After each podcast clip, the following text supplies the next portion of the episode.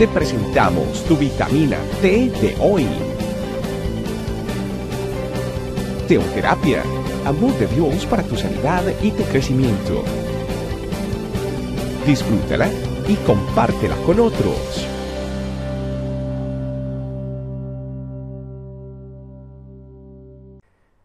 Muy buenos días familia. Gracias por acompañarnos en otra vitamina T.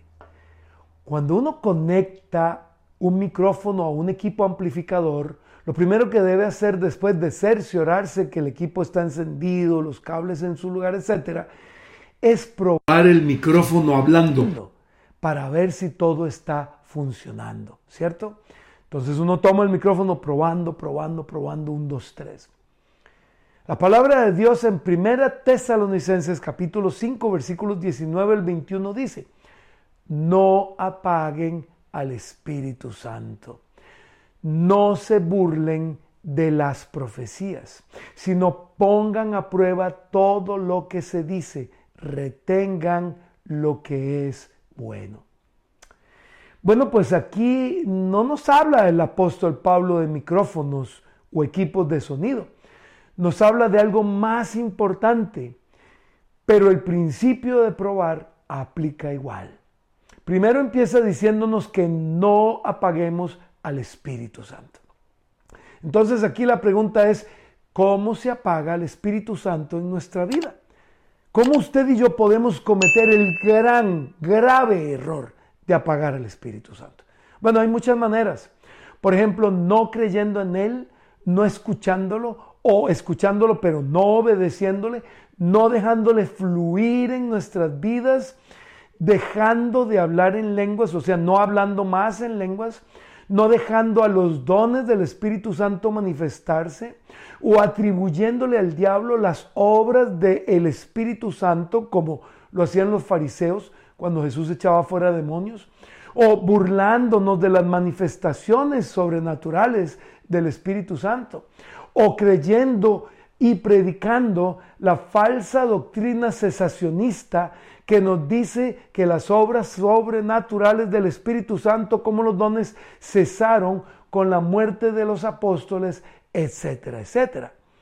Luego entonces el apóstol Pablo continúa diciéndonos que no nos burlemos de las profecías. ¿Por qué?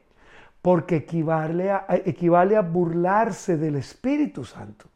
Puede ser que a veces una profecía nos dice algo que no entendemos con nuestra mente, pero esto jamás puede ser razón para burlarse.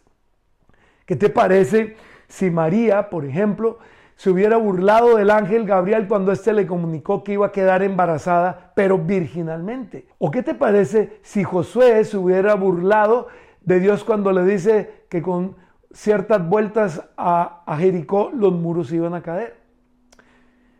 Por último, el apóstol Pablo entonces también nos dice que pongamos a prueba esas profecías. Si funcionan, eran ciertas y podremos desarrollar más credibilidad en el profeta que fue usado por Dios en un futuro.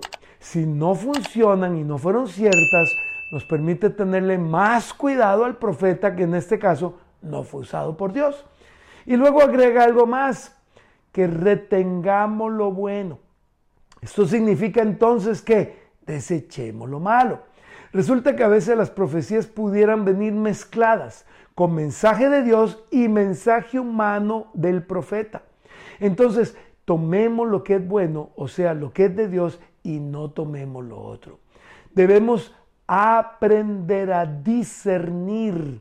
Debemos aprender a ser sensibles al Espíritu Santo y a su voz cuando nos habla. Debemos aprender a respetar las operaciones del Espíritu Santo y debemos aprender a mantener encendido el fuego del Espíritu Santo en nosotros todos los días de nuestra vida.